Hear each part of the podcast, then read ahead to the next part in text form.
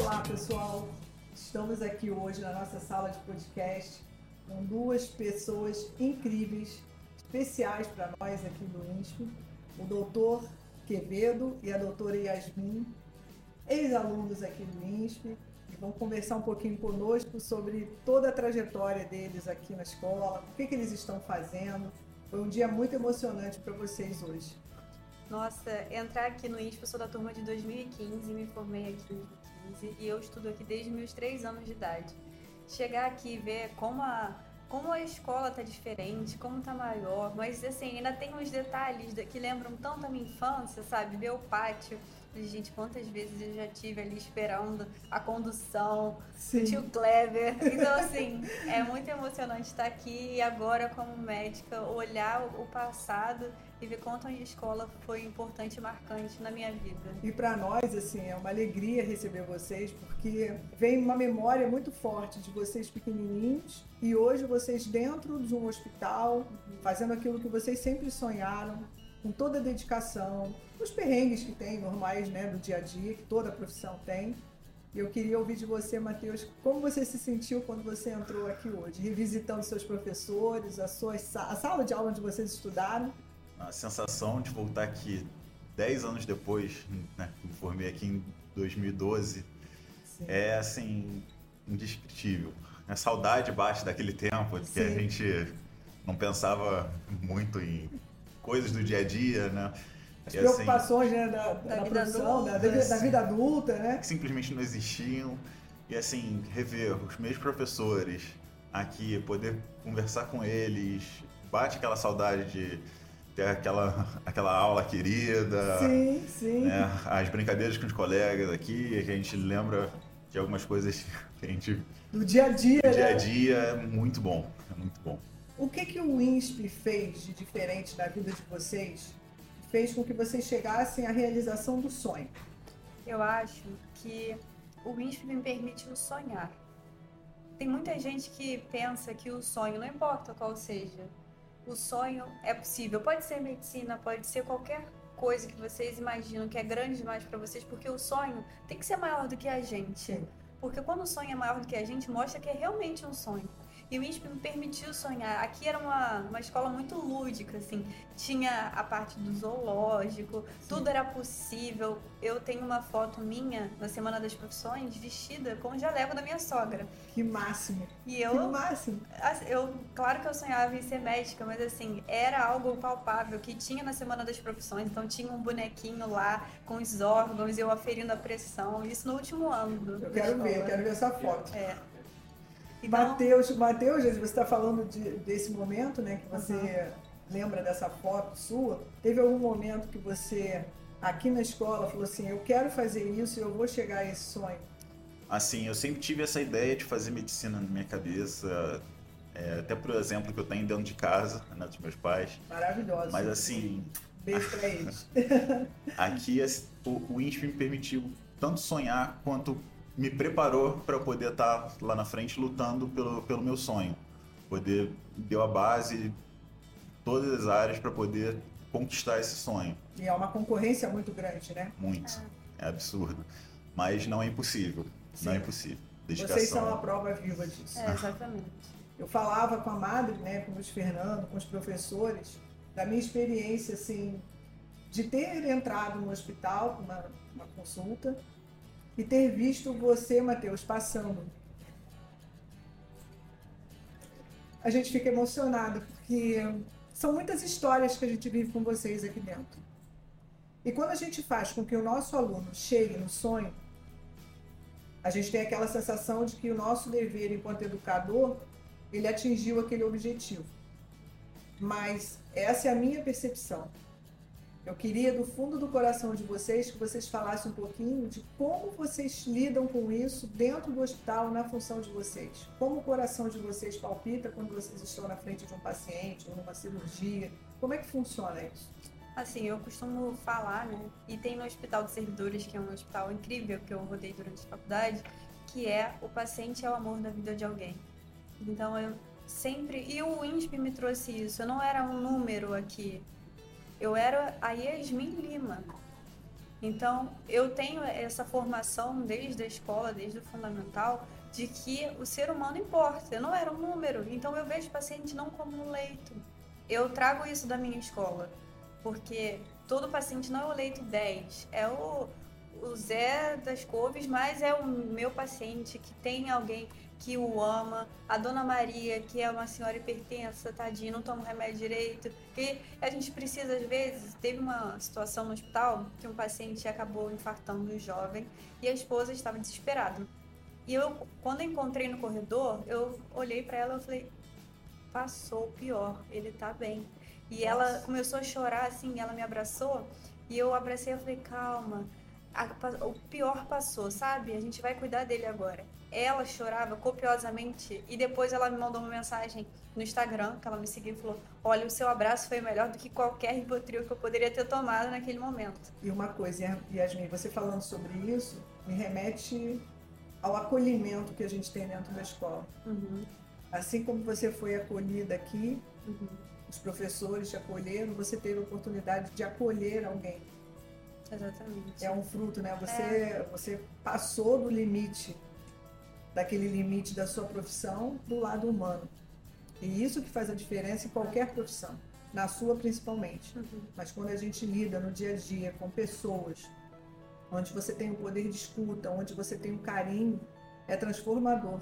Não só para a pessoa, mas para a gente enquanto ser Exatamente, humano. ali foi melhor do que eu tivesse feito qualquer diagnóstico mirabolante. Eu senti que eu era útil na vida daquela pessoa. E eu sei que ela vai lembrar de mim porque foi um momento extremamente marcante, doloroso e que, graças a Deus, eu pude amenizar com a minha profissão. E é isso que ela falou, assim, é, a gente é médico, mas é mais do que simplesmente prescritor.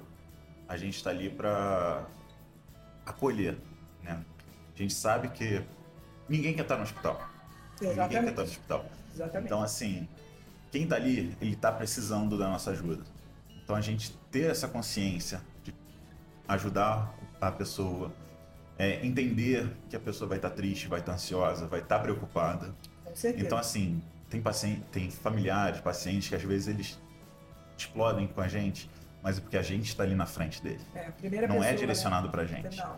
Então, assim, a gente tem que saber esse momento de empatia, Sim. de se preparar e estar tá preparado para poder acolher a família da melhor maneira possível, o paciente.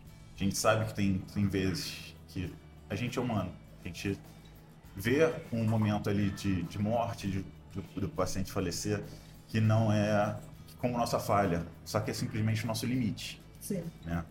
Você então, doou o máximo que você pôde, a pessoa que estava no leito, é o, né? É o que eu sempre falo, assim, a gente pode, vai ter momentos que a gente vai falhar, né? Sim. Não assim, não propositalmente, mas simplesmente porque a gente não conseguiu salvar, fez de tudo, mas não conseguiu salvar aquela vida.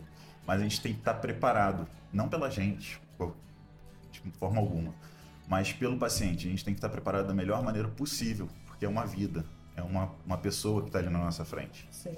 Então, assim, e isso, justamente como ela falou, a gente trouxe isso desde o colégio daqui, do INSP. A gente sentia que não era mais um, a gente não era um número, não era um, um, uma conquista para ser estampada. A gente não, a gente era aluno. A gente, como diz o próprio hino do ISP, né? A gente foi educado com amor. É, a gente né? às vezes gente canta até ser... hoje. Isso é uma coisa que é. ficou na, na memória. Na memória. Né? Uhum. Pra gente depois poder servir, não assim. É uma missão, né? É. Sempre que tiver alguém na nossa frente, a gente poder servir da melhor maneira possível. Eu quero que vocês saibam assim, que aqui a nossa escola ela é aberta para todos os alunos que, que, já passaram por aqui. É, a congregação tem essa, esse ponto principal, eu falo que é um alicerce. A gente tem pilares que são muito fortes dentro da congregação. E um deles é esse. A gente pode estar aqui, eu posso estar em Divinópolis, eu posso estar em Belo Horizonte, em Sobradinho, qualquer uma das nossas escolas. Posso estar no Flamengo. Mas coisas como essa de construção elas são para a vida. Todas as nossas escolas fazem esse trabalho de uma forma muito digna, de uma forma muito. Não somos perfeitos, a gente tem falhas, mas a gente busca isso: é encontrar vocês, reencontrar e vocês estarem aqui. Vocês passaram nas salas hoje, encontraram os professores e viram quantos alunos querem seguir a profissão de vocês. Cada um aqui teve a sua forma de estudar, o seu direcionamento do trabalho. Qual foi o foco de vocês na época? Como vocês estudaram e o que, que vocês recomendam, aconselham? Né? Cada um tem a sua forma de estudar. Uhum. Mas qual é o ponto de partida para esse sonho, chegar no resultado final? Eu acho que é, Valéria, se conhecer. Porque às vezes a gente já vem num ritmo de estudo que a gente acha que é o correto para si. Só que quando a gente tem algo difícil, que são para poucas pessoas, a gente tem que fazer o que poucas pessoas fazem. Exatamente. Então, quando você desperta para um sonho que é muito maior do que você consiga imaginar, que no caso para mim foi a medicina, mas para vocês podem ser outras profissões. Eu tive o impacto, não, eu preciso entrar na faculdade, eu quero essa profissão. Eu tive que dar o meu jeito. Então, eu testei diversos métodos de estudo metodologia ativa, a passiva, você fazer exercício, ficha, fazer um monte de questão, revisar as questões. Eu cheguei uma época a colocar vários post-its na parede e o Matheus lembra disso. Eu deixei minha parede inteira cheia de post-it. Os rosas significavam tal matéria, o amarelo Sim. tal coisa, porque eu acordava. É memória visual, né? Você Exatamente. identificava o assunto, né? Tem que ver se, é sua, se você tem facilidade de ter memória visual. Eu tenho, às vezes, meu caderno eu sei que está na página no cantinho de cima. Então, se está no cantinho de cima, é tal coisa. Eu vou lá e acerto a questão pela memória visual. Então, eu acho que vocês precisam se conhecer. Conhecer o que funciona para cada um. O Matheus já é diferente. Ele já não faz tanto, tantas loucuras assim. Matheus é mais é. analítico, como é que é? Mas como é que você se organiza para estudar? Eu acho que para estudar não conquistar o sonho, né? Não é mais que estudar. A gente precisa de dedicação. Sim. Né? A minha forma de, de estudo, assim, eu tenho muita facilidade de pegar as coisas, só que, assim... Tem que ter disciplina, né? Aquela tem que ter disciplina, disciplina, e eu funciono sob pressão. Eu, funcio, eu gosto sei de, bem, de, sei bem. de ter aquele... esperar até o último momento, né? Mas, assim, no estudo, o que eu fazia muitas vezes era ler a matéria, eu lia a matéria, e eu ensinava para ela, mesmo antes dela estar tá na, na faculdade eu ia e ficava falando com ela sobre o que eu tinha lido. E isso para mim foi como funcionou. Sim. Né? Mas assim. Uma coisa bonita também, né? As pessoas que estão nos assistindo não sabem. Os dois estudaram naquela escola durante muito tempo. E aí eles tiveram a mesma escolha, a mesma profissão. E são um casal hoje. Eles vão casar, quer dizer, tudo construído é. dentro da escola, com as bênçãos uhum. de Nossa Senhora da Piedade. e que vocês façam e formem uma família incrível como vocês são. Amém. Vocês são pessoas que têm um brilho no olhar, têm a dedicação, tiveram as dificuldades normais que todos nós já passamos, mas vocês uniram as forças, cada um com a sua metodologia de estudo, com a sua forma de aprendizagem, com a sua forma de se dedicar. O Matheus se formou na 2020. pandemia 2020 e ele não foi preparado para sair da universidade e entrar no hospital naquele olho do furacão que a gente viveu. Forma alguma. Ele ninguém estava preparado, nenhum dos ninguém. médicos. Podia ser o mais catedrático, o reitor de universidade, ninguém estava preparado para aquela Mas pandemia. isso te deu hoje uma sustentação como médico incrível. Que... Incrível, assim. Hoje, quando eu me formei, eu já fui logo trabalhar no CTI, que é onde ficam os pacientes mais graves, e justamente o CTI Covid, né, no auge da, da, da, pandemia. Então, assim. Foi aquele... uma imersão, né? Foi uma Sim. imersão na profissão ali. Assim, eu já, já era acadêmico dentro do CTI, mas não na, naquele cenário que a gente tinha Sim. de caos, de, de desconhecimento, de tudo. Mas ali, aquele momento em que você vê um paciente mal, ficar algum tempo com a gente, ele sair do hospital andando, pra gente é uma sensação assim que não dá para descrever. Não dá para descrever. E ter esse, essa sensação e saber que você fez o melhor que você pôde, você conseguiu ajudar aquela pessoa, é.